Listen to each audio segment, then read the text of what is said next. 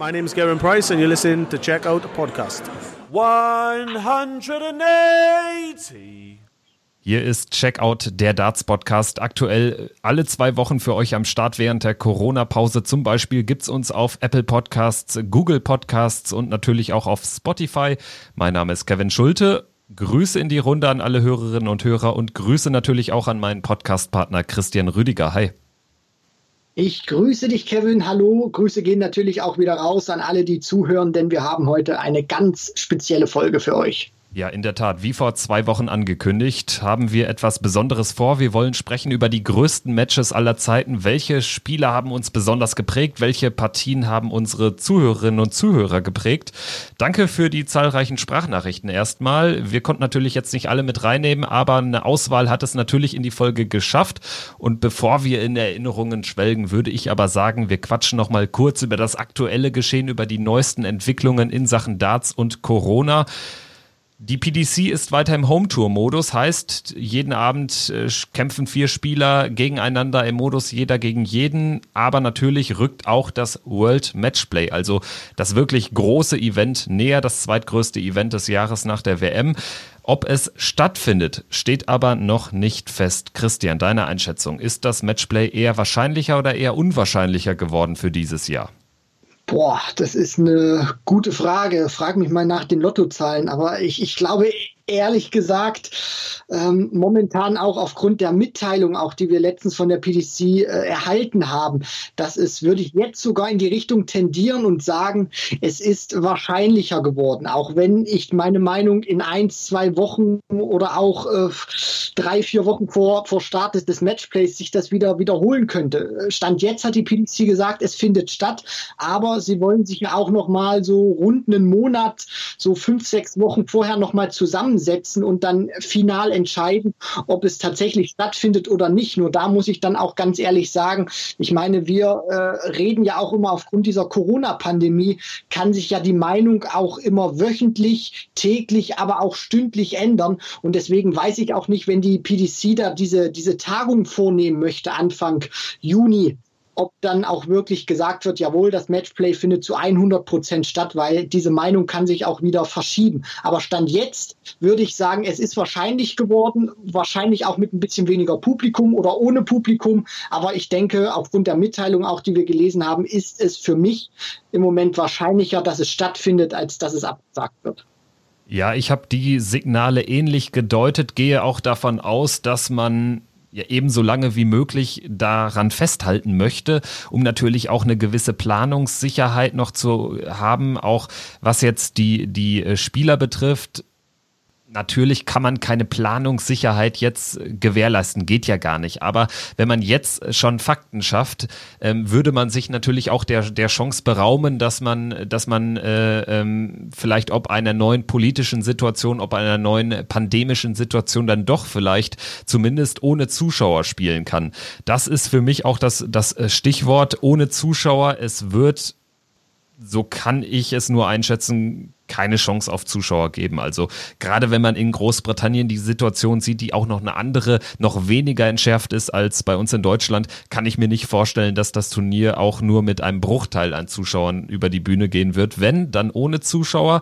Aber man kann schon vielleicht von 50 Prozent Wahrscheinlichkeit ausgehen, dass die PDC es irgendwie hinkriegt, dieses Event äh, starten zu lassen. Denn auch die Premier League, die äh, Fußballer in England, die werden ja oder haben das Go bekommen von der Politik für Geisterspiele. Da geht es jetzt um Modalitäten. Wo finden diese Spiele statt? Ähm, wie sieht da genau das Hygienekonzept dann aus am Ende? Aber letztendlich äh, spricht das zumindest dafür, dass sowas wieder möglich ist ohne Zuschauer, also Sport und dementsprechend auch der Dartsport. Das wäre jetzt so mein, meine Bilanz mit äh, Stand heute. Was ist heute der äh, 14. Mai? Ja, da gebe ich dir vollkommen recht, Kevin. Und äh, das ist auch die einzige Alternative wahrscheinlich oder die sich momentan auftut, Geisterturniere. Nur ähm, ich würde da ganz gern noch mal bei dem Faktor Publikum mit einhaken. Ich bin persönlich der Meinung, äh, dass das Matchplay sogar eines der wenigen Turniere ist oder wenn sogar das einzige Turnier ist, wo du Zuschauer reinlassen kannst, weil du auf unterschiedlichen Ebenen spielst. Du hast ja mit diesem äh, Empress Ballroom des Winter Gardens von Blackpool hast du ja die Möglichkeit, die äh, ein paar Zuschauer oberhalb zu platzieren, dann natürlich auch noch unterhalb und dann auch noch in so ein paar versteckten Ecken. Natürlich heißt das jetzt nicht, dass ich unbedingt sage, Matchplay ohne Zuschauer äh, sollte man nicht stattfinden lassen. Wenn es nur irgendwie geht, bitte, weil da hängt auch Preisgeld für die Spieler dran. Aber ich äh, glaube sogar, dass, dass die PDC irgendwie versuchen wird, weil stand ja auch äh, mit, mit, äh, mit Tickets und Zuschauern was drin in der Pressemitteilung, die wir erhalten haben, äh, dass sie irgendwie versuchen, und wenn es nur 100 sind oder 50, ein bisschen Stimmung zumindest in den Laden reinbringen zu wollen. Ja, wie gesagt, ich würde einiges darauf wetten, dass äh, keine Zuschauer dort reinkommen, denn das äh, schafft ja nur die nächsten Probleme. Wer kommt dann rein? Wer äh, kriegt kein Ticket, beziehungsweise wer muss seines zurückgeben, wer nicht? Lost man das aus, was auch immer, wie auch immer ich glaube auch, äh, rechtlich betrachtet würde das ja nur weitere Fragen aufwerfen und wahrscheinlich ist dann am Ende das Fernsehgeld, was die PDC bekommt und auch die, den Aufmerksamkeitsschub, weil eben andere Sportarten vielleicht zu dem Zeitpunkt äh, nichts an den Start bringen, nichts ins Fernsehen bringen, der würde dann äh, das ja, diese fehlenden Zuschauereinnahmen überwiegen. Das ist meine Meinung dazu. Ich denke, wir wissen es beide nicht, das ist sowieso klar, ist eh nur ein Glaskugel schauen, Stand Mitte Mai. Wir werden das weiter beobachten. Vielleicht wissen wir in zwei Wochen, vielleicht spätestens in vier Wochen dann mehr in einer der nächsten Folgen. Bevor wir jetzt auf unser großes Themengebiet, die besten Matches aller Zeiten zu sprechen kommen, ich habe es eben schon mal erwähnt, die Home Tour läuft. Am 18. Mai endet mit Gruppe 32 dann die erste Phase dieser Home Tour. Die 32 Gruppen ersten spielen dann weiter in acht Vierergruppen die zweite Phase aus. Dann geht's mit Phase 3, Phase 4 weiter. Beziehungsweise am Ende ist es halt diese Championship Group. Äh, mir gefällt es ganz ohne K.O.-Phase, um jetzt erstmal bei dem Modus zu bleiben, nicht so recht. Ich denke, da wäre eine, eine K.O.-Phase irgendwie dann doch cooler als das Ganze komplett mit Gruppen zu Ende zu spielen. Vor allem natürlich auch, da gebe ich dir recht bei dem Punkt, weil wenn es natürlich heißt, wir spielen nicht im K.O.-System, sondern wir spielen das weiter im, im Gruppenmodus heißt es natürlich auch, es wird weiter in die Länge gezogen. Und äh, gerade bei diesem Format, was du ja jetzt hast, wo du 32 Tage lang im Prinzip dasselbe Format hast mit anderen Spielern, äh, wird das natürlich dann auch zu einer Art und Weise äh, richtig harter Tobak, den du da entgegennimmst. Nicht nur für ähm, die hartgesottenen Darts-Fans, wie wir das sind, sondern es hilft, glaube ich, auch nicht in so einem Modus zu spielen, gerade weil auch ein paar große Namen fehlen, um dann noch mehr Zuschauer reinzubringen in die ganze Sache. Und da ähm, bin ich auch mal gespannt, wie die PDC das umsetzen wird. Und ich hoffe vor allem auch, weil bis jetzt haben sie ja noch nicht so viel getan in, in Richtung Innovation. Sie haben ein bisschen an der Technik gefeilt, aber ich hoffe auch, dass bald der nächste Schritt kommt oder dass man mit diesem zweiten Schritt jetzt auch ein Stück weit Qualität, äh, ein Stück weit Innovation reinbringt in die Qualität. Übertragungen. Bei Modustarts zum Beispiel, das vergleiche ich immer ganz gut miteinander. Die haben es jetzt sogar so gemacht, die äh, blenden jetzt sowohl den Spieler bzw. die Spielerin und das Board ein und wechseln dann wieder zum anderen Spieler. Also da ist der Innovationsgrad gelungen und ich hoffe, die PDC lässt sich auch was einfallen. Ja, ich hoffe auch, denn für meine Begriffe dämmert die Home Tour so ein bisschen vor sich hin, ohne so richtig wahrgenommen zu werden. Also selbst für einen Darts-Fan wie mich ist es schwer, jeden Abend wirklich dabei zu bleiben. Und mittlerweile ist es so, dass ich eigentlich rein auf Ergebnisberichterstattung oder ähm, The Zone äh, mir anschaue am nächsten Morgen oder abends, wenn alles vorbei ist und so ein bisschen mich durch die Partien skippe, weil das ist mir einfach zu langatmig. Ich weiß nicht, wie es dir geht. Guckst du das von vorne bis hinten 32 Abende? Wie ist das bei dir? Nein, natürlich nicht. Also ähm, ich möchte in diesem Podcast vor allem eins nicht machen, und zwar mit äh, Fragen, die ich glasklar beantworten kann, lügen.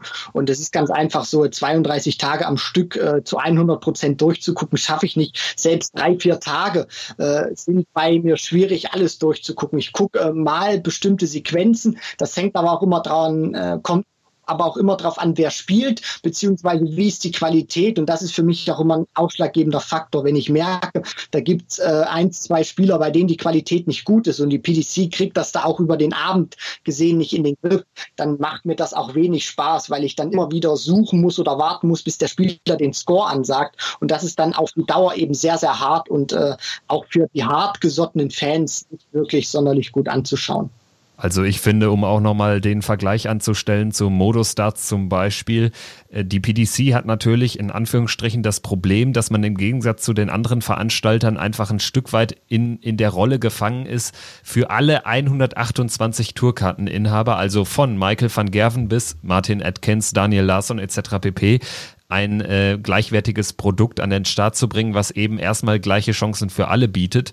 Ähm, während Modus-Darts natürlich, die können sich ihr Teilnehmerfeld aussuchen, die können da schöne Show-Matches veranstalten etc. pp. Das kann die PDC insofern eigentlich nicht. Sie kann es natürlich, aber es wäre einfach jetzt unangemessen, da vor allen Dingen, ich glaube, einige Spieler dabei sind, die schon über die 500 äh, Pfund Antrittsprämie, die es für die Home Tour gibt oder gab, äh, sehr zufrieden sind, die darauf auch aktuell angewiesen sind auf jeden, jeden Pfund. Und dementsprechend, ähm, ja, kommt der PDC einfach, um diesen Vergleich nochmal anzustellen, eine andere Rolle zu, die es nicht einfacher macht, was jetzt so einen Entertainment-Faktor betrifft.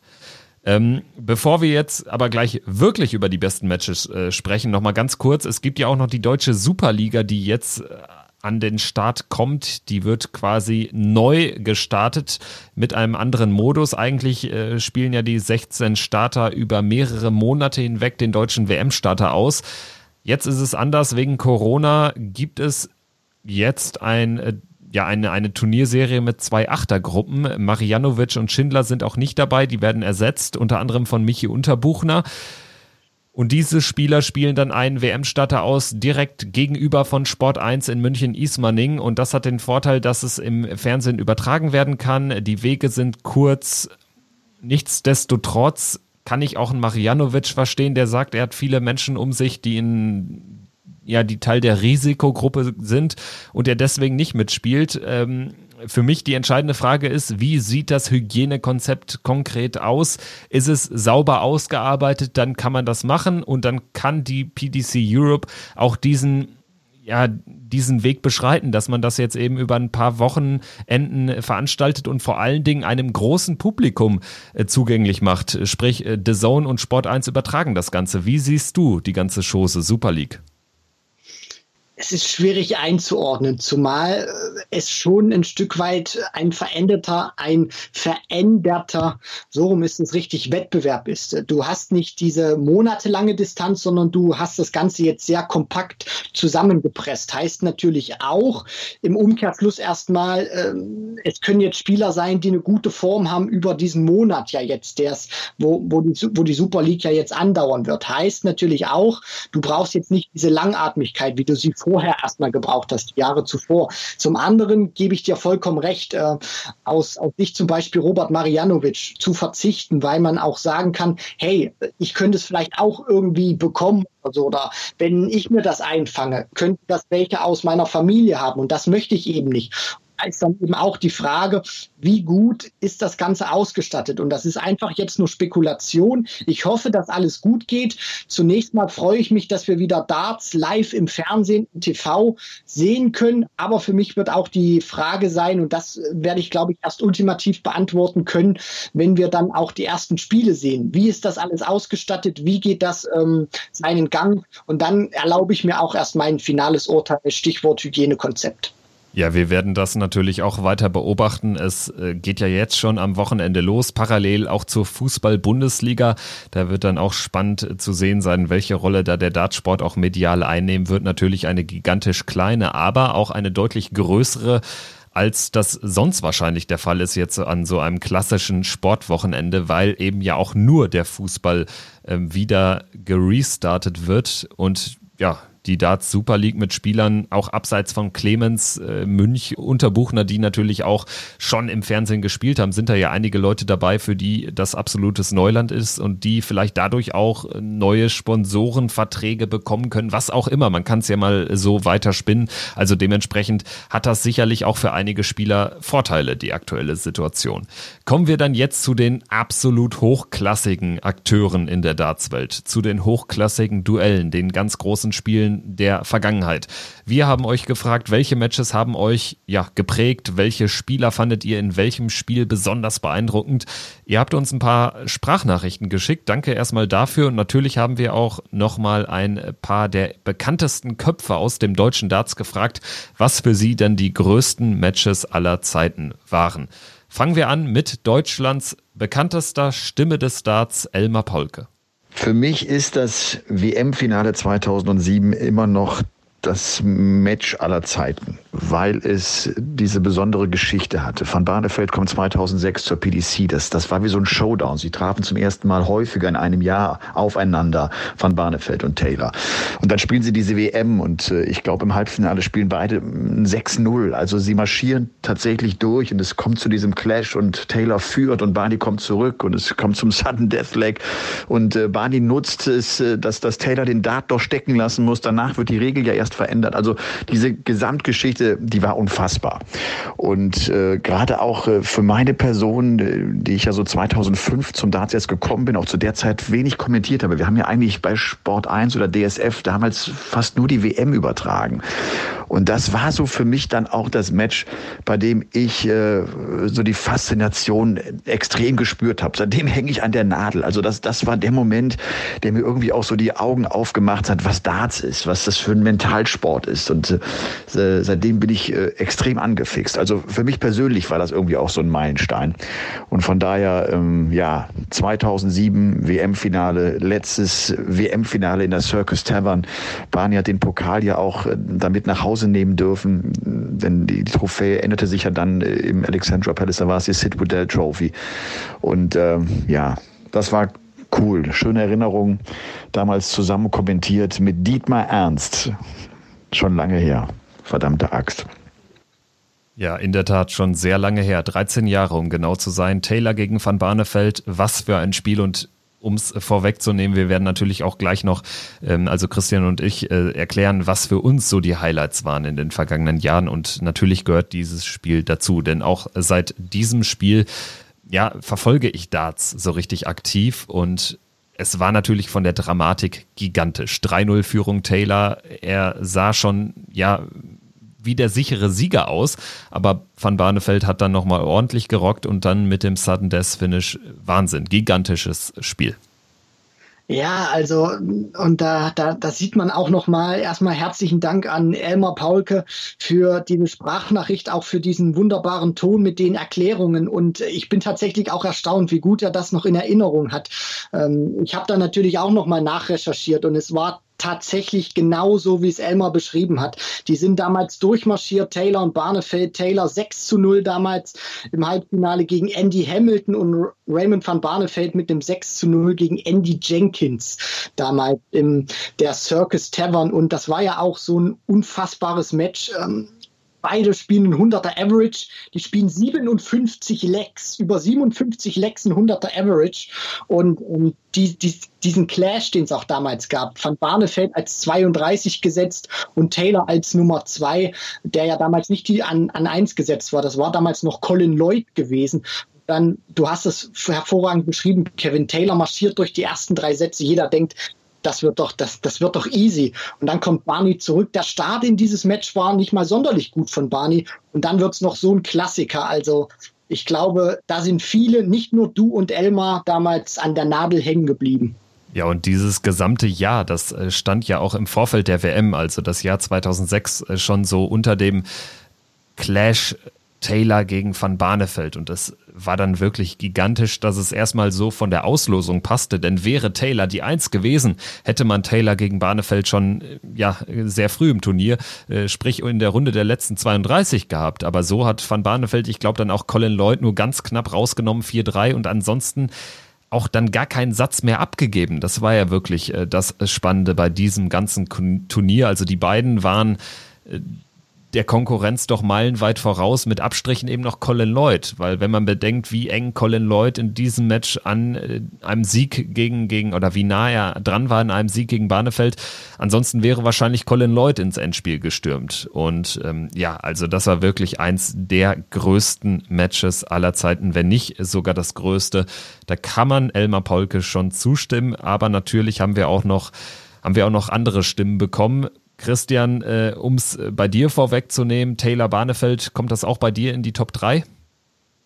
Ähm, ehrlich gesagt, da ich es selber noch nicht gesehen habe, nein, weil ich bin erst ein Jahr später dann zum Darts gekommen. Von daher äh, muss ich ganz ehrlich sagen, ich habe für später andere Matches vorbereitet, die mir auch gut in Erinnerung geblieben sind.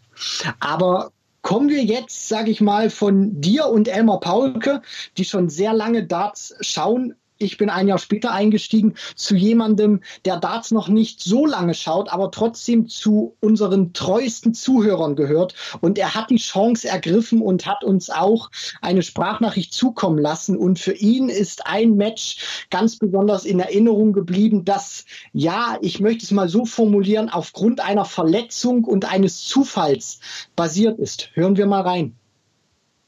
Ähm, also ich selber gucke jetzt Darts seit äh, WM 2018 so ungefähr und daher kenne ich jetzt so die alten Matches wie 2007 Taylor gegen Barney natürlich nicht.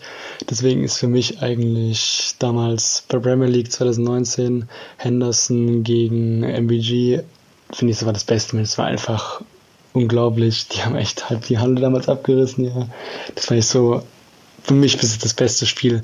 Weil ich nicht spielerisch so cool, aber einfach wie die Fenster abgegangen sind, war einfach wirklich unvergesslich.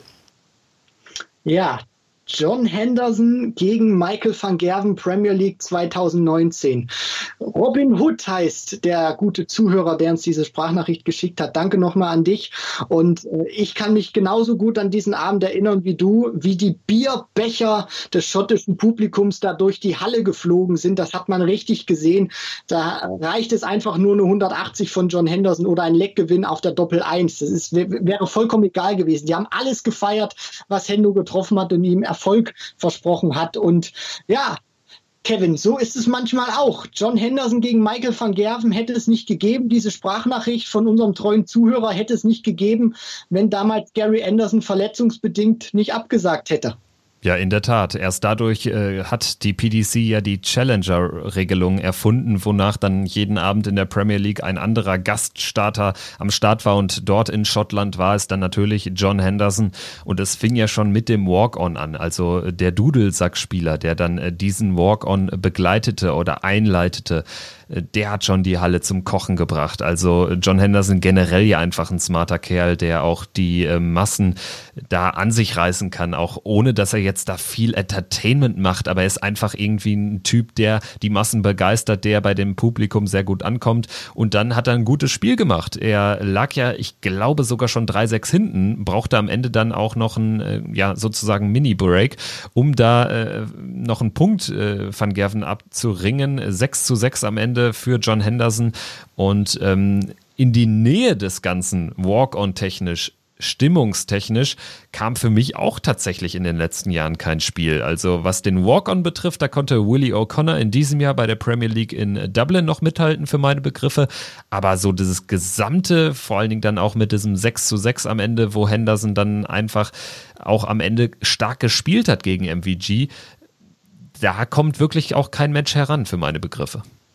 Nein, da gebe ich dir vollkommen recht. Das war von vorne bis hinten ein tolles Match gewesen und das hängt auch, glaube ich, immer auch ein Stück weit zusammen, wen du denn da hast. Ein Willie O'Connor, der ist zwar ihre in der Hinsicht, aber der hat eben nicht so diese Popularität wie ein John Henderson sie hat in, in Schottland.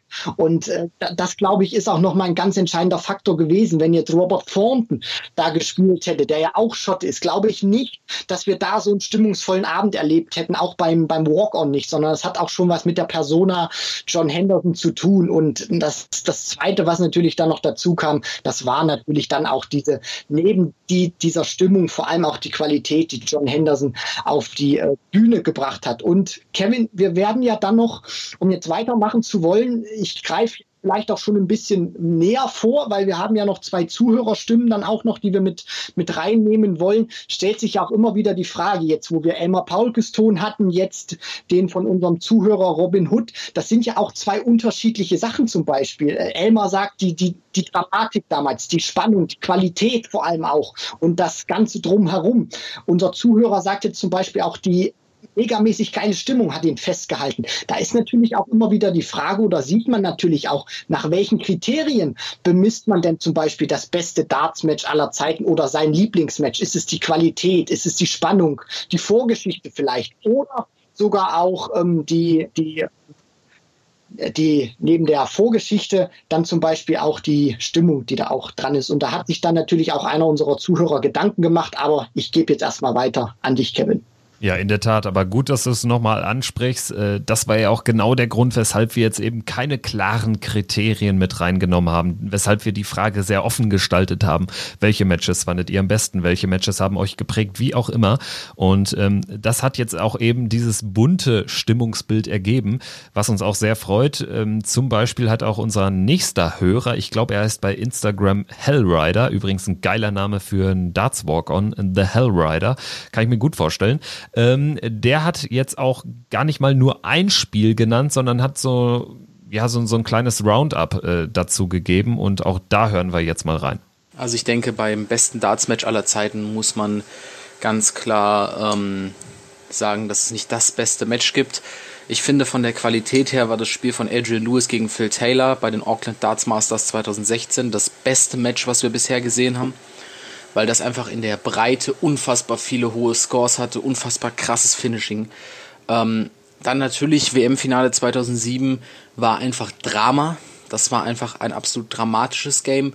Aber ich finde, dass das WM-Finale 2020 allein von der Story, die dahinter stand, auch mit zu den Top 3 der besten Darts-Matches gehört, auch wenn es qualitativ nicht das höchste war. Ich meine, Peter Wright fliegt im Jahr davor in der ersten Runde raus und jetzt holt, äh, fliegt da fast in der ersten Runde raus und holt sich dann den Titel.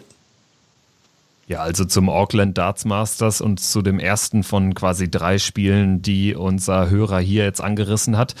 Da habe ich nochmal in der Statistikbox gekramt. 2016 Viertelfinale Auckland Darts Masters als Teil der World Series. Phil Taylor, Adrian Lewis 9 zu 10 Taylor 107er Average, verliert das Match gegen Lewis mit einem 101er Average. Ein Match sicherlich, was man jetzt nicht direkt auf der Pfanne hat, aber ich kann mich auch noch dran erinnern, dunkel und habe jetzt auch im Zuge der Recherche nochmal mir das Ganze auf YouTube gegönnt. Da hat er recht, unser Kollege da. Das war wirklich ein gigantisches Spiel, auch wenn da jetzt vielleicht das ganz große Setting fehlte. Natürlich, weil ähm, das war jetzt nicht ein WM-Finale oder ein Premier League-Finale, aber von, von der Qualität her hat er vollkommen recht gehabt. Und äh, ich glaube, wir brauchen nur mal kurz den Anfang anzureißen, um den Zuschauern mal deutlich zu machen, wie diese Partie allein schon anfing. Lewis 140, Taylor reagiert mit der 177 und dann kommt Lewis mit der 180, Taylor mit der 180. Taylor steht nach neun Darts, ich glaube auf der Doppel 8 kann den 10 Data spielen und Adrian Lewis gewinnt das Leck. Und wir hatten nach den ersten vier Lecks, die gespielt waren, 780er schon auf der Pfanne. Taylor lag 9-6 zurück, bringt es nochmal auf 9-9. Also für alle, die es nicht gesehen haben, der Hinweis nochmal an euch. Geht auf den YouTube-Kanal der PDC, guckt euch das Spiel an. Das war von Anfang bis Ende verdammt geil. Ja, vielleicht kann man so zusammenfassen, eins der unterschätztesten Spiele, die es gibt. Also Taylor gegen Lewis, da hat man sicherlich dann erstmal andere Duelle in Erinnerung, aber das eben auf der World Series in Neuseeland war definitiv eins der allerbesten. Gut, Christian, ähm, dann hatten wir das WM-Finale von ihm angesprochen. 2007 ja. dann natürlich auch, was wir jetzt äh, eben schon ausführlich besprochen haben. Und, und das überrascht vielleicht ein bisschen, das WM-Finale in diesem Jahr. Neujahr 2020, MVG gegen Peter Wright. Peter Wright holt seinen ersten WM-Titel und ich weiß, was er meint. Es war von dem ganzen Setting, auch von den Emotionen, die danach Wright und seine Familie rausgelassen haben. Es hatte schon eine gewisse Geschichte. Es war jetzt vielleicht nur sportlich nicht so das äh, höchste der Gefühle. Ja, weil äh, Michael van Gerven kam ja über die gesamte WM, hatte ich immer das Gefühl, wir hatten die ja damals auch ausgiebig äh, begleitet auf NTV damals natürlich auch nie so richtig in die Gänge. Und Peter Wright hatte am Anfang große Probleme, fast schon raus und spielt dann dieses sehr überzeugende WM-Finale. Und was er mit der Story meint, das ist ja auch eine Partie gewesen, die hat sich über Jahre, finde ich, aufgebaut. Oder Peter Wright hat über Jahre immer wieder von Van Gerven links und rechts ein einen Satz heiße Ohren bekommen, hat immer wieder verloren. Das fing ja alles damals an mit dem WM-Finale 2014. Peter Wright wollte eigentlich schon aufhören, erreichte dann das WM-Finale. Van Gerven holt sich dann den Titel 2014, nachdem er ein Jahr zuvor gegen Taylor verloren hatte, das Finale. Und dann haben sich die beiden immer wieder in Finals bekriegt. Peter Wright war so oft dran, hatte Matchstarts in der Premier League 2017, was er eigentlich gewinnen muss. Champions League of Darts, dann standen sie im World Grand Prix Finale äh, gegeneinander. Und Peter Wright hat es nie hinbekommen, Michael van Gerven zu schlagen. Und dann ausgerechnet in diesem Match, wo er nicht der Favorit war zum äh, ich, und, und vor allem auch nicht in dieser Form war, wie jetzt zum Beispiel Premier League damals. Gerade dann hat er ihn gepackt und das äh, glaube ich auch, was dann unseren äh, guten Hellrider dazu bewegt hat, zu sagen, hey, von der Story her war das doch eigentlich ein krasser Aufbau und vor allem hat Peter Wright in diesem Match endlich seine Dämonen besiegt. Ja, und das auch zu Recht, nachdem er so häufig auch gerade gegen äh, Michael van Gerven in Finals gescheitert war. Ja, alleine wenn man zum Beispiel an äh, das Finale bei der Champions League of Darts äh, zurückdenkt, war ja auch nur ein paar Monate vor der WM, als Wright wieder mehrere Matchstarts hat liegen lassen. Also es war am Ende auch schon verdient und vor allen Dingen ganz wichtig für die Psyche von Peter Wright. Richtig, genau. Und ähm, ich bin auch ehrlich gesagt froh, froh darüber, dass er sich diesen Titel dann geholt hat, weil es zeigt auch einfach, jetzt hat er ein Stück weit Vertrauen in die Darts gewonnen, mit dem er den WM-Titel geholt hat. Und er wirkt für mich jetzt auch unfassbar relaxed und auch cooler. Das scheint ihn nicht zu hemmen, die, diese Last, ähm, jetzt WM Champion zu sein und von jemandem, den er im Halbfinale bezwungen hat, und der auch schon ein paar Major-Titel auf dem Buckel hatte, der ist ein ganz großer Lieblingsspieler von unserer Sarah Milkowski, die wir damals im Hofbräu in Berlin kennengelernt haben bei der Exhibition Anfang des Jahres. Da hat sie damals gegen Gervin Price gespielt. Und ähm, da konnten wir auch heraushören, dass sie ein großer Gervin Price-Fan ist. Und wir haben sie natürlich auch mal gefragt, gerade weil sie von 180 gesponsert wird und dem Iceman ein Leck abgenommen hat, damals im Hofbräu in Berlin, haben wir mal nachgefragt und äh, Frage gestellt, sag mal Sarah, was ist eigentlich für dich dein Lieblingsmatch? Also für mich ist das allerbeste Spiel, das ich je gesehen habe und an das ich mich jedes Mal wieder gerne erinnere. Ähm, das Spiel zwischen Gavin Price und Nathan Espinel bei den European Darts Championships in Göttingen letztes Jahr. Das war einfach so heftig. Ähm, ich als Price-Fan war natürlich erstmal komplett down und äh, in Panik Nathan hat 5 zu 0 geführt mit einer Wahnsinnsleistung, 12 Data, 13 Data, richtig, richtig krass. Und ähm, ja, Gervin kam erst nach der Pause richtig äh, rein ins Spiel, äh, konnte auf 5 zu 5 gleichziehen und dann am Ende, äh, ja, am Ende hat er nochmal richtig Gas gegeben und konnte dann das Spiel 10 zu 6 für sich entscheiden. Also unnormale Leistung. Sowas habe ich echt äh, selten, selten gesehen. Deswegen auf jeden Fall das Spiel für mich eins der besten und ja, das, was mir jetzt spontan eingefallen ist. Gervin Price liegt 0 zu 5 zurück und gewinnt die Partie am Ende in der zweiten Runde mit 10 zu 6 bei den European Darts Championship. Kevin, auch so ein Match der Kategorie hätte jetzt nicht unbedingt jeder auf dem Radar gehabt. Nein, definitiv nicht. Allerdings habe ich es mir jetzt äh, auch ganz fix nochmal auf das Radar geschafft. Ich war damals in Italien, in Rom, Kurztrip, Urlaub, äh, weil meine Borussia aus Mönchengladbach dort in der Europa League gespielt hat. Und an dem Abend habe ich dann dieses äh, Match geguckt oder am Abend danach, glaube ich. Genau, und es war ja das Achtelfinale, Espinel 5-0 vorne, Price aber irgendwie gar nicht so schlecht unterwegs. So habe ich es noch in Erinnerung. Also vom Average irgendwie. Grundsätzlich war er in der Partie und hat er dann nochmal 5% draufgepackt und damit hat er Espinel gepackt. 10 zu 1 Lauf in den letzten elf, elf Legs des Matches. Und das äh, wirklich auch eins der Spiele des letzten Jahres, kann man definitiv so sagen. Price ist ja dann auch ins Finale marschiert. Und das war ja auch die absolute Hochzeit von Gavin Price in 2019.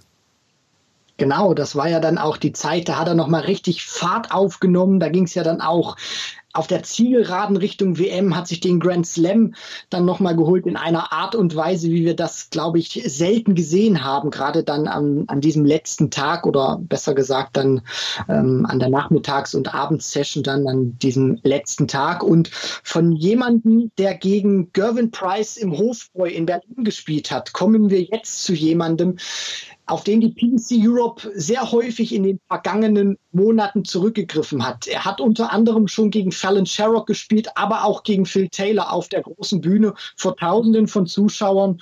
Und Kevin wird euch jetzt mal vorzeigen oder Kevin wird euch jetzt mal erklären, um wen es sich handelt. Ja, die Rede ist von Marcel Scorpion, der in den sozialen Medien äh, ja sich auch sehr viel mit Darts beschäftigt, äh, zum Beispiel ja auch äh, bei YouTube sehr aktiv ist und eben auch das ein oder andere Mal schon selbst auf der ganz großen Bühne spielen durfte. Welches Match ist für Marcel Scorpion das beste aller Zeiten? Hallo, hier ist Marcel. Erstmal herzliches Willkommen auch von mir, liebe Zuhörerinnen und Zuhörer des Checkout Podcasts. Ich habe mich ja vor einiger Zeit auch selber schon als Fan geoutet. Ich als großer Darts Junkie komme natürlich auch nicht drum rum, hier den Podcast von Kevin und Christian zu hören. Und äh, dementsprechend wurde ich heute gefragt, was meine besten oder Lieblingsmatches waren, die ich gesehen habe.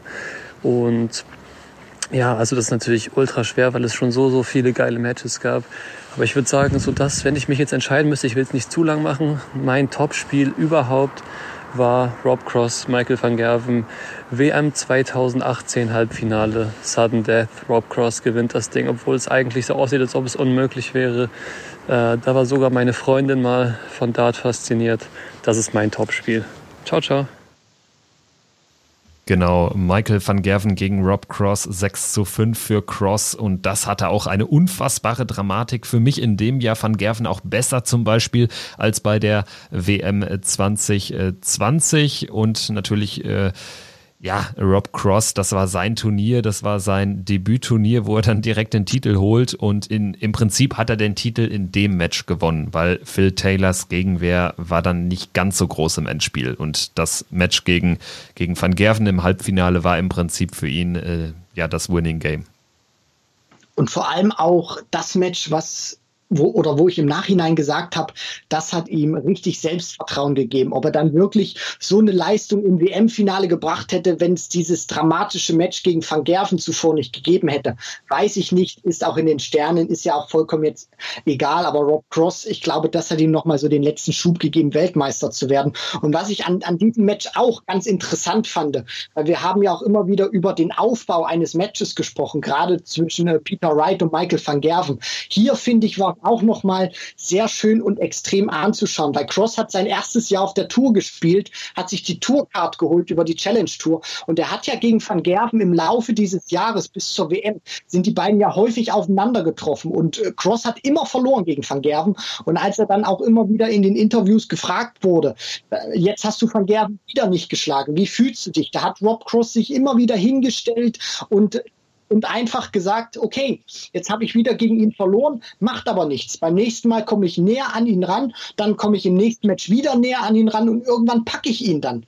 Und im Nachhinein muss man wirklich sagen, es war tatsächlich so. Die haben im Finale auf der European Tour gespielt, die haben beim Grand Slam zweimal äh, gegeneinander gespielt und du hattest das Gefühl, wirklich Cross kommt von Partie zu Partie näher ran an diesen Van Gerven. Bei der WM war es dann endlich so weit gewesen. Da konnte ihn von Anfang an Paroli bieten. Dann dachtest du, okay, jetzt führt Van Gerven gegen Ende der Partie. Jetzt läuft alles doch wieder so, wie es ist. Aber nee, Pustekuchen.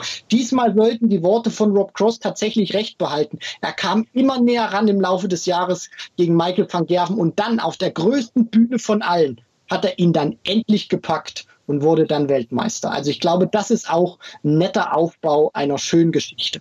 Ja, definitiv. Es war für mich ein äh, Spiel, das auch so irgendwie wie im Flug vorbeiging, obwohl es eigentlich total lange dauerte. Über elf Sätze, sechs zu fünf am Ende für Cross. Aber man hat irgendwie da Zeit und Raum vergessen als Zuschauer. Da gebe ich dir vollkommen recht. Also als Elmer und Shorty dann sagten, äh, Rob Cross spielt morgen das WM-Finale gegen Phil Taylor, da habe ich erstmal verdutzt geguckt und dann im nächsten Moment auf die Uhr und musste dann feststellen, oh, also die Herren sind heute wirklich in die Nachtschicht gegangen, aber da gebe ich dir vollkommen recht. Das hat man im Match überhaupt nicht gesehen. Da war man so gefesselt davon und hat sich die Fingernägel abgebissen und gefragt, wer gewinnt diese Partie. Ja, soweit also Marcel Scorpion MVG gegen Cross WM Halbfinale 2018. Jetzt kommt ja ein österreichischer Kollege Marcel Yildiz, einer der Darts-Experten in Österreich. Welches Spiel ist sein größtes Match? Ja, in der Darts-Historie gab es ja schon zahlreiche richtig gute Spiele. Ja, da fällt einem natürlich schnell auch dieses WM-Halbfinale von Rob Cross gegen Michael van Gerven ein oder auch ähm, das legendäre Finale zwischen Taylor und Barnefeld. Ich habe mir mal ein Spiel rausgesucht, das vielleicht jetzt nicht jeder so am Schirm hat oder hatte, nämlich das Grand Slam Finale von 2019 zwischen Gervin Price und Peter Wright, wo man sagen muss, okay, das lief ein bisschen einseitig in Richtung Gervin Price, aber der hat da an diesem Tag wirklich eine unfassbare Leistung gebracht. 16 äh, zu 6 gewonnen, einen 107er Average über das ganze Match, über 22 Lecks gezogen. Ja, das muss man sich vorstellen, das ist im Schnitt ein 14 Data und vor allem über, sage ich mal, zwei Drittel des Spiels war er ja dann doch noch ein Stück höher. Wirklich eine hervorragende Leistung und für mich ähm, ja sehr, sehr toll, dieses Finale anzusehen. Sarah hatte ja von dem EM-Match gegen Espinel gesprochen. Das war ja nur ein paar Wochen vor dieser Partie ich äh, kann es nur nochmal wiederholen. Price zu der Zeit in der Form seines Lebens 16-6 gegen Wright. Ich hatte mit einem sehr knappen Match eigentlich gerechnet, wobei man schon sagen muss, Price hatte dort auch seine Dämonen besiegt, indem er Michael van Gerven am Nachmittag dieses Tages damals ähm, erstmals besiegen konnte im Halbfinale des Grand Slams und dann war er im Prinzip nicht mehr einzufangen. Nein, das äh, hat in der Hinsicht das Biest in ihm entfesselt und er hat dann auch in diesem Finale äh, Peter Wright zerstört. Alles andere kann man nicht sagen. Peter Wright war chancenlos und äh, ich glaube auch, da hättest du an diesem Abend jeden zum Fraß vorwerfen können. Hätte man Taylor in Höchstform hinstellen können oder Raymond van Barneveld damals in, in Höchstform. Ich glaube, die hätten alle keinen Stich gesehen an diesem Abend gegen Gervin Price. Eine unfassbar tolle Leistung. Ja, in der Tat. Für Price der zweite Grand Slam-Titel, nachdem er im Jahr zuvor gegen Anderson in diesem viel beachteten Match äh, gewonnen hatte.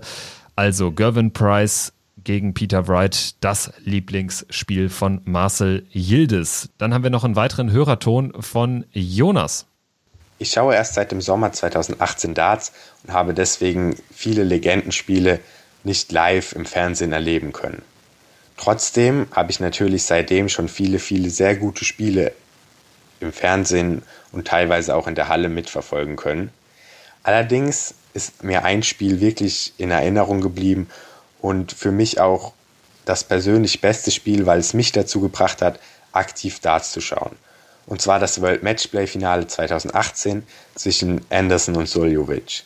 Das war einfach nur super spannend. Die sind ja auch mehrmals in die Verlängerung gegangen, bis sich dann Anderson durchgesetzt hat. Anderson hatte den Matchstart auf Bullseye, der ihm rausgebounced ist. Und das hat mich wirklich von der Qualität und von der Spannung dazu gebracht, zu erkennen, wie toll Dart sein kann und dass ich es weiter schaue. Jonas, du hast alles richtig gemacht, als du damals beschlossen hast, nach diesem World Matchplay Finale dran zu bleiben, denn es war wirklich eine tolle Partie. Gary Anderson, Menzo Suljovic, auch wenn man das vielleicht jetzt nicht denken würde, dass äh, uns ein Match von Menzo Suljovic so krass in Erinnerung bleibt, weil er eben nicht dieser große Name ist wie Taylor, Anderson, Van Barneveld oder Van Gerven. Aber das, das macht nichts. Sie haben damals 40 Lecks gespielt, Anderson und Suljovic. Anderson spielt 101 damals über 40 Lecks, Menzo sogar knapp nur 105. Und das zeigt einfach, es war in der Konstanz eine brutal gute Partie von beiden. Und äh, ich bin immer noch der Meinung, Kevin, das war eine Partie, auch wenn ich immer sage, es muss auch einen Verlierer geben. Aber diese Partie, bin ich ganz offen und ehrlich, die hatte einfach keinen Verlierer verdient. Nein, definitiv nicht. Und äh, bei Mensur muss man ja auch konstatieren, ja, ihm hat das äh, schon so einen kleinen Knacks gegeben, denn so in diese gigantische Form kam er seitdem, ehrlich gesagt, vor allen Dingen im TV nicht mehr. Er war dort sehr knapp dran. Er ging als Außenseiter in die Partie, das muss man schon so sagen, aber er hatte Anderson auf der Schippe, hat ihn aber nicht eingraben können. So kann man es am Ende konstatieren. Es ging in die Verlängerung. Am Ende hatte Anderson dann ja dieses eine Break Vorsprung, dieses eine Break erzielen können, was den Ausschlag gegeben hat. Ein gigantisches Spiel und ja auch die Hochzeit von Mensur. Definitiv. Und vielleicht kommt die ja irgendwann wieder. Wir würden uns es, glaube ich, alle wünschen. Es ist ein so feiner Kerl, Menso, auch in den Interviews, wie er sich immer gibt. Und er hat auch gezeigt, er kann die ganz Großen des Star-Zirkuses nicht nur ärgern, sondern er kann sie wirklich richtig ins Schwitzen bringen und an den Rand einer Niederlage bringen. Und da hoffe ich auch einfach mal, dass nach der Corona-Krise wir den alten Mensur aus dem Jahr 2018 wiedersehen. Und jetzt äh, schließt sich ein Stück weit der Kreis, kann man sagen, mit unserem letzten O-Ton. Ich habe natürlich sehr viele gute Matches gesehen in meinem Leben, da ich ja sehr viel schaue. Aber persönlich muss ich sagen, 2007 WM-Finale, Taylor Barney hat mich am meisten geprägt und ist nach wie vor ganz fest in meinem Kopf verankert, muss ich sagen. Geht wahrscheinlich vielen so, obwohl wir natürlich äh, viele bessere Matches gesehen haben, auch wie jetzt zum Beispiel das äh, Match von Taylor gegen Lewis damals oder ähm, ja, wie auch immer. Aber wie gesagt, Barney, Taylor, einfach Legendenmatch bei mir ganz, ganz äh, tief in der Erinnerung drin und ich kann mich noch, wahrscheinlich, weil ich auch noch ganz genau weiß, wie der Abend war und was ich da gemacht habe, wie ich reagiert habe. Und ähm, ja, das wäre so mein Match, würde ich sagen welches ich nie vergesse und was von der Qualität auch, finde ich, unglaublich gut war. Vor allem, wenn man überlegt, 13 Sätze, 100er Average beide. Ja, so schließt sich der Kreis zu Elmar Polke. Ihr werdet die Stimme sicherlich äh, erkannt haben. Robert Marianovic, auch mittlerweile doch häufig bei den Übertragungen an Elmars Seite. Richtig. Und äh, Robert hat da auch nochmal, du hast es so schön gerade gesagt, den Kreis geschlossen. Und da sieht man auch nochmal, wie vielen auch diese Partie, gerade die jetzt schon Darts äh, viel, viel länger verfolgen, in Erinnerung geblieben ist. Das ist wirklich auch so eine Art Meilenstein, wie Elmar das Wort äh, benutzt hat für viele äh, war wo sie dann auch wirklich gesagt haben, hey, dieser Sport, der ist richtig geil. Und ich möchte mal kurz die, die Frage an dich weitergeben, weil Elmar hat ja gesagt, er ist da an der Nadel dann hängen geblieben. Robert hat gesagt, er weiß genau noch so, wie er da reagiert hat. Du hast vorhin auch verraten, das war so dieses Match, was dich zum, äh, ja, dann Darts-Freak im positiven Sinne gemacht hat, Kevin. Wie hast du denn an dem Abend reagiert? Also ich hatte es irgendwie erstmal so ein bisschen nebenbei geschaut. Es war nämlich die erste WM, die ich auch tatsächlich so richtig verfolgt hatte aber ähm, das Darts-Fieber war jetzt noch nicht so riesengroß, also es brauchte dann auch dieses Match. Und bei mir ging es dann los, als äh, Van Barneveld dann eben sich nach dem 0-3 nicht aufgegeben hat und als er dann seine ersten Sätze gewann, als dann das Match so zur Mitte der Partie richtig eng war. Und äh, dann bin ich wirklich äh, vor dem Fernseher fast zusammengesunken am Ende. Ich war dann am Ende auch für Barnefeld, weil mich irgendwie so diese Story doch begeistert begeistert hat. Erste PDC-WM für Barney. Dann äh, Taylor hatte immer gewonnen bislang oder fast immer gewonnen. Und ähm, da fand ich es am Ende einfach super emotional und super geil, dass dieses Match dann so dieses Hill-Hill-Finish bekam mit dem Sudden Deathleg, wo dann äh, Van Barneveld dann auch nicht mehr zu schlagen war als Vorleger. Ähm, da sah man dann schon, dass es ein sehr großer Vorteil für ihn war, dass er dieses Entscheidungsleck begonnen äh, hat. Und was ich im Nachhinein auch immer geil finde bei der Betrachtung dieses Match, wenn ich mir die Highlights anschaue, und das habe ich schon unzählige Male getan bei YouTube. Dieser Charme, der von äh, der Circus Tavern ausging, großartig. Also das auch im Kontrast zum heutigen, zum, zum Ellie Pelli, zum heutigen Austragungsort der WM, auch nochmal richtig cool, irgendwie sich das ähm, bei Zeiten mal in, Erinner in Erinnerung zu rufen. Auf jeden Fall kann man sich gar nicht so vorstellen, gerade jetzt, wenn wir die, diese riesigen aufgepumpten Hallen sehen und dann äh, siehst du dieses WM-Finale damals, wo es wirklich stickig war, wo die Decke dir fast auf den Kopf gefallen ist, so klein war das dann auch. Und die Zuschauer da im Hintergrund, äh, ja eigentlich fast schon dem Dartspieler, wenn sie den Arm ausgestreckt haben, fast auf, auf den Rücken äh, pieksen konnten. Also das war wirklich schon, äh, hatte einen sehr besonderen Flair, die Circus Evans. Ja, definitiv. Und jetzt äh, die äh, Frage aller Fragen. Was sind denn deine Matches aller Zeiten? Du hast eben schon angekündigt, Taylor Barney 2-7. Anders als bei mir ist nicht in deinen, ich sag mal, Top 3, weil du eben erst ein Jahr später an der Nadel, an der Dartsnadel gegangen hast.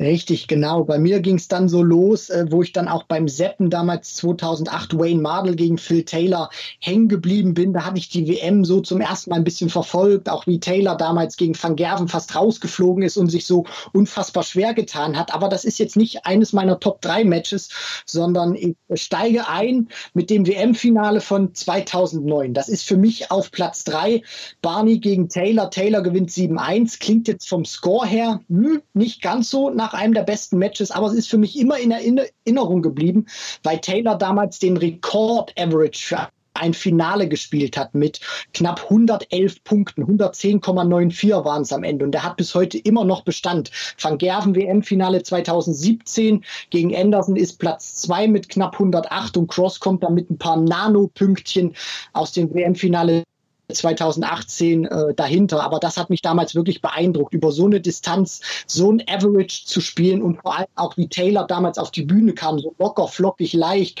so, na, so nach dem Motto, ach ja, jetzt spielen wir einfach mal das WM-Finale, ich bin relaxed, ich bin gut drauf und dann brettert er diesen monströsen Average da ins Board. Das fand ich damals schon wirklich geil. Äh, auf Platz zwei ist dann für mich das Grand Slam Halbfinale zwischen Adrian Lewis und Phil Taylor. Lewis verliert damals 9 zu 16, spielt aber einen 111er Average. Ich meine, das sagt eigentlich schon alles. Du spielst 111 Punkte im Schnitt pro Aufnahme und verlierst 9 zu 16 weil dein Gegner am Ende müssen, müssen wir es auch so sagen, Phil Taylor hieß, der spielt 110 und die beiden haben damals dieses Triple 20er Feld so massakriert. Ich saß vor dem Fernseher und hab geschrien in den Fernseher rein, hab bitte Gnade mit diesem Triple 20er Feld. Das war so ein Blutbad und irgendwann äh, habe ich dann nur noch gesagt, Leute, wie geisteskrank seid ihr eigentlich? Das war eine Partie, die hat so Bock gemacht und äh, einfach eine der Gründe, ich schaue es mir auf YouTube gefühlt jeden Monat nochmal an,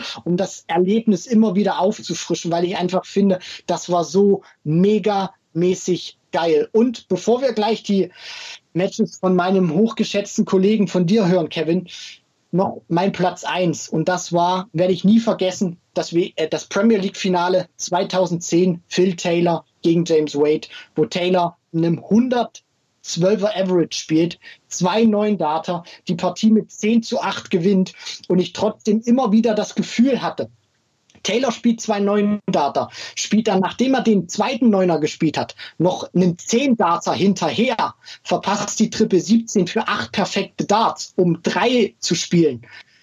Und ich hatte trotzdem nie das Gefühl, Taylor ist jetzt durch, Taylor gewinnt, sondern ich hatte immer wieder dieses Gefühl, der kann noch einen Neuner schmeißen, der Taylor. Der ist nicht durch, der Wade ist wie ein Wadenbeißer an diesem Tag. Der will seinen Titel nicht an Taylor abtreten, seinen Premier League-Titel. Er war ja damals der Titelverteidiger. Und das war auch damals eine Partie, wo ich mir gedacht habe oder auch gemerkt habe, hey, du hast hier gerade live Sportgeschichte miterlebt. Zwei neun Data und ich saß vorm Fernseher und habe mir gedacht, scheiße, Taylor wirft zwei Neuner. Ich konnte mich überhaupt nicht freuen als Taylor-Fan damals, sondern habe immer wieder gebibbert und gesagt, boah, scheiße, der Wade, der ist so nah dran, der kann das Ding trotzdem noch gewinnen. Und dann sind die beiden neuen Data von Taylor praktisch wertlos. Sie stehen zwar in den Geschichtsbüchern, aber sie sind wertlos, weil er sich den Titel nicht holt.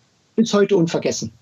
Ja, bis heute unvergessen auch ein Match, was bei mir auf Rang 3 äh, steht. Ich habe es jetzt einen Platz nach oben äh, gehoben, weil eigentlich auf der 3 war genau dieses Match, was du gerade beschrieben hast, Wade gegen Taylor. Aber äh, mit einer weiteren äh, Zusammenfassung will ich euch da jetzt nicht nerven, denn das habt ihr jetzt einmal so schön gehört von Christian. Äh, mein Platz 3, mein neuer Platz 3 ist ebenfalls Sportgeschichte in the Making vom History Maker Brandon Dolan 2011 Halbfinale World Grand Prix wo er, ja, der Landsmann, der Nordire in Dublin, das Halbfinale gegen Wade nicht nur gewinnt mit 5-2, sondern auch als erstem Darts-Profi, ja, einen neuen Data gelingt. Einen neuen Data mit Double-In, Double-Out zu spielen. Also da war er ja der erste Spieler, der das geschafft hat. Die, die Sahne auf der Torte und ich empfand das als so unfassbar krass, weil es eben noch nie jemand geschafft hat und das muss genauso gewesen sein wie damals, ähm, ja, vor, vor vielen, vielen Jahren, als der erste Neuner im TV geworfen wurde mit ganz normal äh, äh nur Double-Out-System. Also, wenn man das mitbekam, wenn man da dabei war bei diesem Match, das muss unfassbar sein. Genauso wie mit den zwei neuen Datern im Premier League Finale zwischen Taylor und Wade. Auf Rang 2, jetzt gehe ich mal in meine Rangliste, das ist das WM-Halbfinale von 2012. Lewis gegen Wade.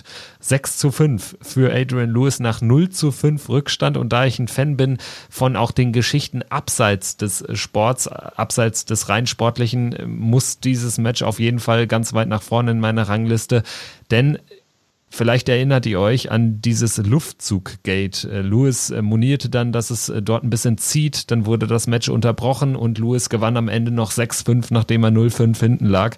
Wahnsinn, absoluter Hammer und ist ja dann noch Weltmeister geworden. Und dann auf der 1 eben Taylor gegen Barnefeld.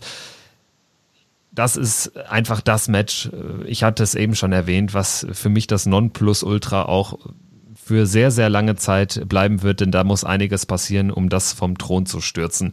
Jetzt gibt es einige Matches, die man noch genauso hätte nennen können in der heutigen Sendung. Zum Beispiel WM-Achtelfinale 2016, Barney 4-3 gegen MVG oder auch Grand Slam 18 ich hatte es eben kurz erwähnt, Anderson gegen Price, wo Price dann dieses unfassbar hitzige, dieses vielleicht hitzigste Match der Darts-Geschichte für sich entscheiden konnte. Christian, ich denke, das kann nie eine vollständige Liste sein, aber wir haben uns zumindest rangetastet und ja, vielen, vielen Dank an alle Sprachnachrichtler, die uns da was geschickt haben, an alle Fans, die uns ihre besten Matches oder von ihren besten Matches erzählt haben, an alle Darts-Promis. Ein tolles Stück Darts-Geschichte sozusagen. Ja, da kann ich mich nur anschließen. Danke, danke an euch alle, dass ihr mitgemacht habt, dass ihr unserem Aufruf gefolgt seid und uns auch viele verschiedene Matches erzählt habt. Und ich glaube, wir konnten daraus auch so eine Art Märchenstunde machen und sind nochmal schön in Erinnerungen geschwelgt. Und eins muss ich dir noch sagen, Kevin, als du gerade mit Lewis gegen Wade um die Ecke kamst, da, da muss ich allen noch mal was erzählen. Das war ja der Halbfinalabend damals. Ich mache es auch ganz kurz. Da gab es ja zuvor die Partie von Simon Whitlock gegen Andy Hamilton. Und das sind ja bekanntlich nicht die beiden schnellsten Werfer. Und das Match ging ja 6 zu 5 aus für Andy Hamilton. Er ist ja dann ins WM-Finale eingezogen. Das war ein brutal langes Match. Und dann habe ich noch die Anfangsphase von Lewis gegen Wade geguckt. Und dann gab es diesen äh, Windgate und Wade führte ja so komfortabel. Und da dachte ich mir, scheiß drauf, morgen ist Schule, legst dich pennen, gehst ins Bett, am nächsten Morgen guckst du noch, guck ich noch mal kurz, bevor ich, äh, bevor ich mich dann auf den Weg gemacht habe und sehe dann, Adrian Lewis gewinnt 6 zu 5 und die ganze Welt hat drüber gesprochen und ich dachte mir nur, was für ein Trottel warst du und hast dich pennen gelegt. Das ist dir wahrscheinlich aber in der Zeit danach nicht mehr passiert beim Darts. Gehe ich von aus. Nein, nie wieder, nie wieder. In diesem Sinne, das war Checkout der Darts Podcast mit Folge Nummer 85, einer ganz besonderen Folge über die besten, die größten, die einprägsamsten Darts-Spieler aller Zeiten. Schaltet auch in zwei Wochen wieder ein, dann sprechen wir auch über natürlich die German Super League, die dann schon ein paar Spieltage alt ist und natürlich auch über die neuesten Entwicklungen in Sachen Corona und PDC. Bis dahin macht's gut, ciao.